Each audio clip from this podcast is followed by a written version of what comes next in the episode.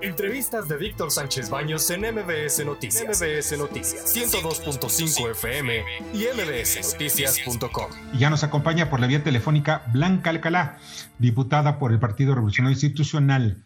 Hola, ¿qué tal Blanca? Muy buenas noches. ¿Qué tal, Víctor? Encantada de saludarte a ti, a Bernardo y a todo tu auditorio, a tus órdenes. Qué amable eres, muchas gracias. Mira, hay varias cosas que a mí me parece importante destacar del presupuesto, bueno, más bien de eh, lo que es el paquete económico. Es un paquete, primero te pregunto, ¿es un paquete económico realista o es un paquete económico electoral? ¿Qué es este paquete económico en unas cuantas palabras? Pues mira, de entrada lo que a nosotros nos parece de un análisis muy rápido que hemos empezado, empezado a hacer en el grupo parlamentario del PRI es que se ve como un paquete muy optimista, pero ahí lo que nos preocupa es que efectivamente sea realista. Y aunque se utilizó esa palabra, pues nos encantaría que se concretara, pero los últimos años desafortunadamente hemos encontrado que esto no es así y aunque empieza a haber efectivamente un repunte económico, una reactivación, creo que no estamos dando todavía las condiciones para que esto sea mucho más acelerado. Y efectivamente las metas que hoy se estimaban, que hoy se señalaban, pues puedan concretarse. Y lo decimos en virtud de algunas de las variables que aquí se han mencionado en esta, en esta presentación, variables que incluso, eh, Víctor, yo te diría, están por encima de las propias estimaciones que los precriterios habían señalado, que el propio Banco de México había observado. El Banco de México, por ejemplo, preveía un crecimiento entre el 3.5 y 3.7. Y vaya que el banco en ocasiones incluso ha sido también optimista. Ellos hoy nos están presentando un crecimiento del 4.1 y esto sin duda pues tiene que ver mucho con la forma en que dependerá la recaudación y de ahí el resto de la cadena de todo lo que tenga que ver con el ingreso, con el gasto y con el destino del mismo, ¿no? Lo mismo sucede con la producción del crudo, solo por darte algunos indicadores, ¿no? Ellos están ahora planteando pues que habrá una producción del orden del 1.82 millones de barriles y la realidad es que en este momento hemos tenido alrededor del 1.66 millones. Esto implica que en los últimos tres años ese ha sido el promedio. Pensar que vamos a incrementar en 200, mil, en 200 millones de barriles más, pues no se antoja tan sencillo. Y de ahí que el resto de las variables pues nos dan, eh, digamos, nos dejan preocupaciones en relación con las estimaciones que se están presentando. Ahora bien, estamos hablando que los indicadores o las más bien lo que son los presupuestos del año próximo, el precio del barril del petróleo, la, paridad peso-dólar, que son muy importantes, y sobre todo el gasto. Estamos hablando de 6.1 billones de pesos. Esto implicaría ver ¿Qué es lo que está pasando? Estamos viendo que están disminuyendo el presupuesto a estados, a municipios, están disminuyendo también el presupuesto a varios programas que son muy importantes. ¿A dónde se va el dinero? No, bueno, en realidad ellos están sobre, están presentando, insisto, algo muy optimista que parecería como si se estuviera sobreestimando. Y entonces, si lo hacen muy optimista, pues de entrada en el gasto se ve que hay que va a haber más recursos para los estados y los municipios derivado de la recaudación federal participable, pero me voy un paso atrás.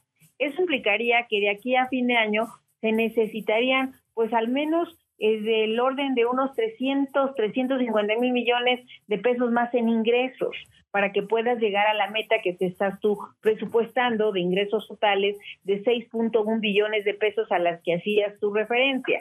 Y eh, por otro lado, cuando tú empiezas a analizar los temas, por ejemplo, del gasto, encuentras que a pesar de la austeridad que se ha mencionado, de los recortes de personal, de los salarios que se han bajado, pues el gasto en servicios personales y de operación siguen reflejando cantidades muy importantes y cantidades que contrastan con lo que se incrementa en materia de inversión, mientras que en alguna está subiendo alrededor de, de apenas 982 mil millones, un billón que se anunció con bombo y platillo en materia de inversión, eh, en gastos de servicios personales, incrementas hasta 2.8 billones. Entonces hay cosas que de entrada no nos acaban de cuadrar.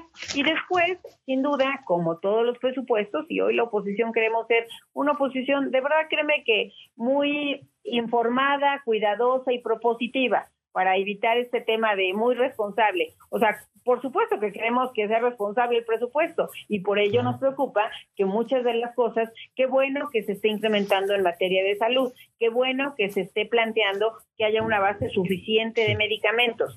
Hoy observamos, por ejemplo, que sí se da en la Secretaría de Salud, pero se reduce en el, en el Seguro Social, se mantiene lo mismo en el caso del ISTE. Y por otro lado, también encontramos que los temas relativos a la inversión, a la inversión de rehabilitación de hospitales, de equipamiento, también ahí hay disminuciones importantes o prácticamente eh, las cantidades son muy modestas. Entonces, a nosotros nos encantaría que efectivamente tuviéramos una propuesta mucho más integral, mucho más oportuna y eficiente en el gasto, porque de otra forma tú puedes seguir gastando más. De hecho, pues se va a gastar más en este planteamiento con un déficit importante, como aquí se ha señalado, que representa alrededor del 15% del PIB y que sin embargo eso no nos garantiza que, el gasto sea más eficiente. Y lo hemos visto en los temas eh, tradicionales de desarrollo social, en donde tan solo si tú lo comparas con lo que se gastaba en 2018, se ha gastado hoy un 40% más. Pero eso no ha impactado en que las condiciones de vida de las familias mexicanas sean mejores,